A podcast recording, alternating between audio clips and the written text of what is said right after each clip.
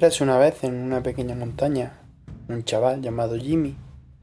Corría sin miedo por el campo hasta que una vez se le apareció el lobo feroz. El lobo feroz quería comerse a Jimmy, pero Jimmy huyó y corrió y luchó contra viento y marea para que el lobo feroz no lo pillase.